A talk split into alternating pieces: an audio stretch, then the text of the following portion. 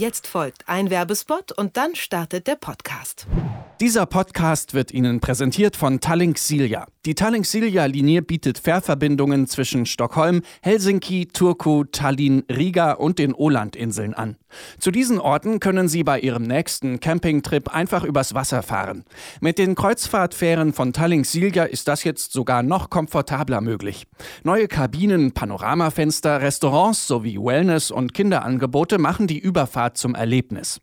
Stellplätze für Autos, Wohnmobile und Camper gibt es auch. Und es wird noch besser. Reisende, die diesen Podcast hören, können sich bis zum 31. Juli ganze 15% Rabatt auf alle Buchungen in diesem Jahr sichern. Einfach beim Bezahlen den in den Show Notes angegebenen Rabattcode eingeben. TS134563. Alle Angebote finden Sie auf tallinksilja.de. Abwesenheitsnotiz. Der Reisepodcast von Detektor FM.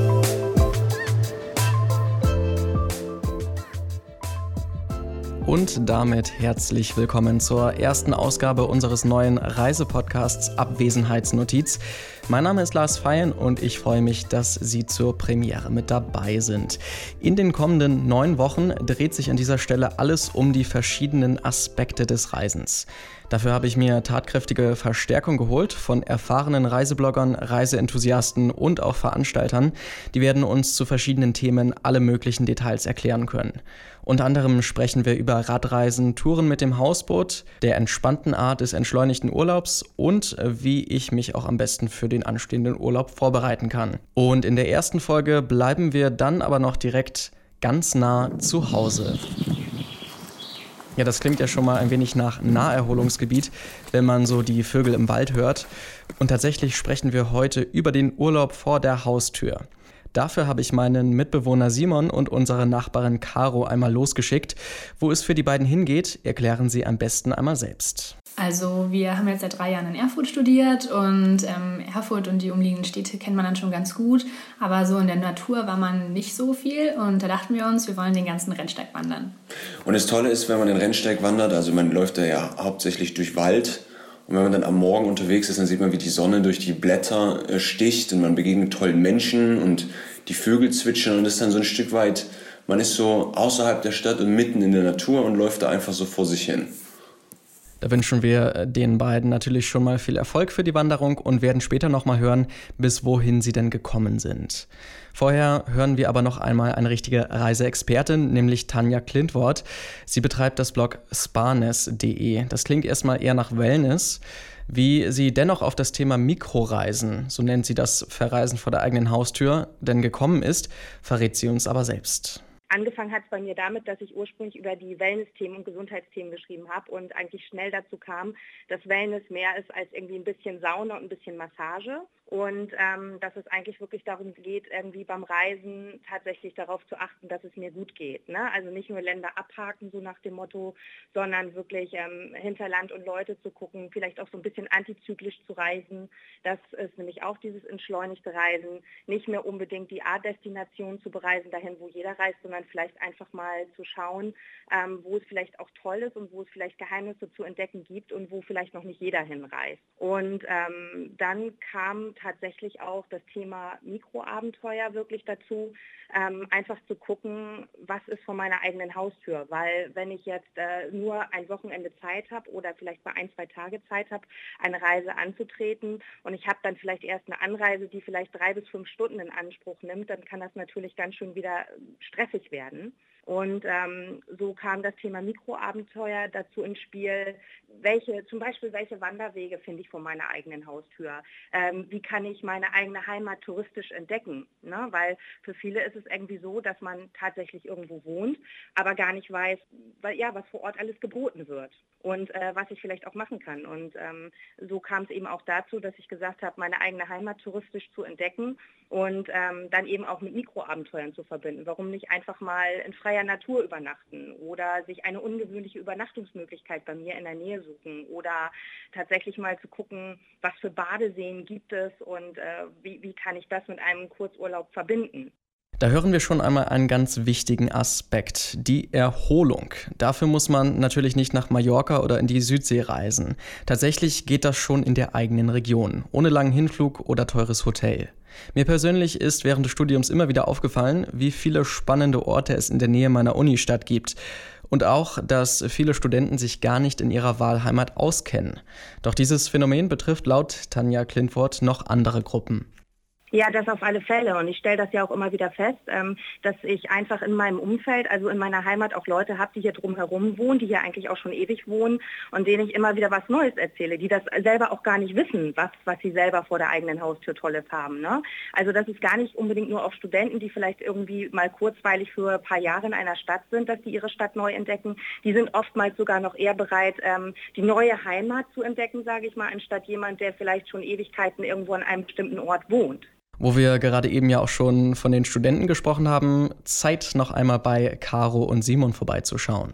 Die beiden sind immer noch auf dem Rennsteig in Thüringen unterwegs. Also wir sind von Erfurt mit dem Zug nach äh, Richtung Eisenach gefahren, bis Eisenach und dann sind wir da umgestiegen in den Bus und sind nach Hörschel gefahren, ein kleines Dorf. Und von da sind wir losgewandert und ja, von Hirschel, da beginnt der Rennsteig, dann sind wir die ersten 33 Kilometer gelaufen, dann läuft man schön mit dem Bergkamm nach Rula.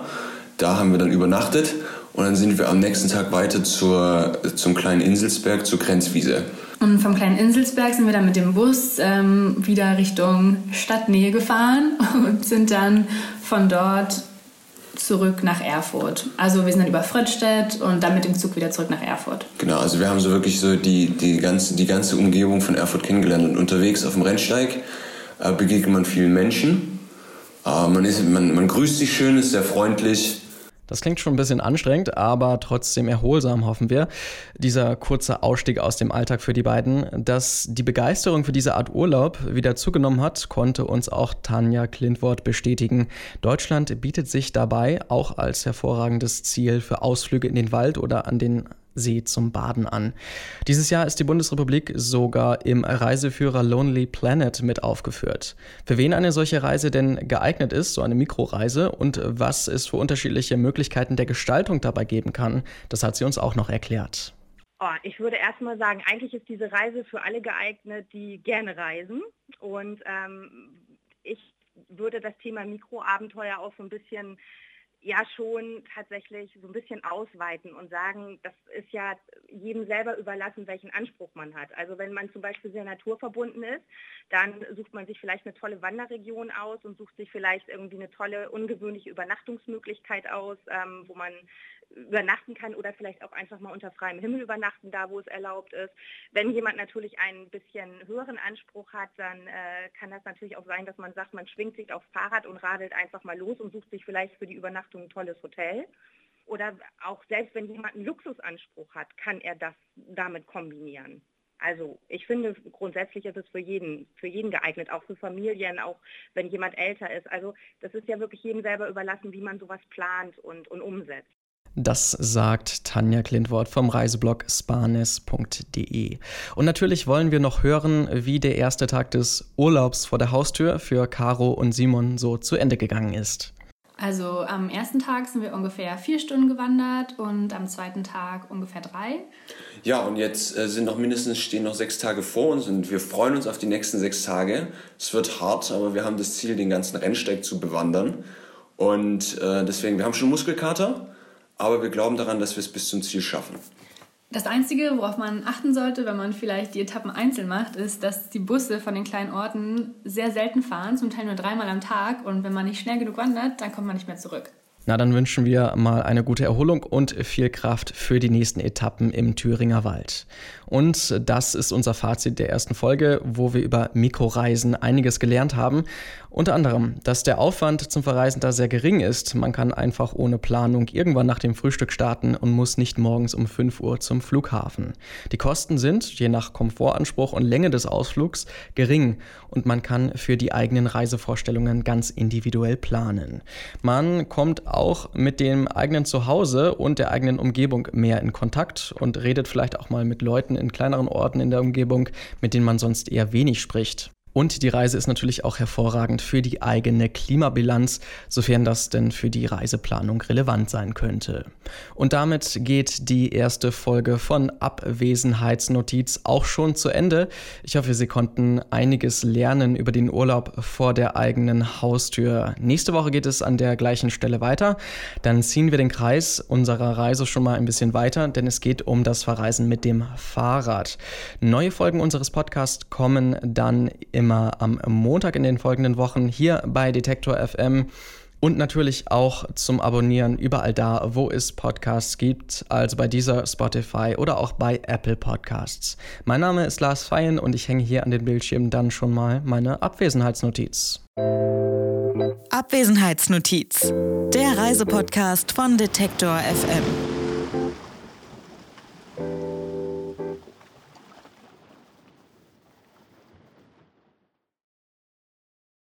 Abwesenheitsnotiz auch schon zu Ende. Ich hoffe, Sie konnten einiges lernen über den Urlaub vor der eigenen Haustür. Nächste Woche geht es an der gleichen Stelle weiter.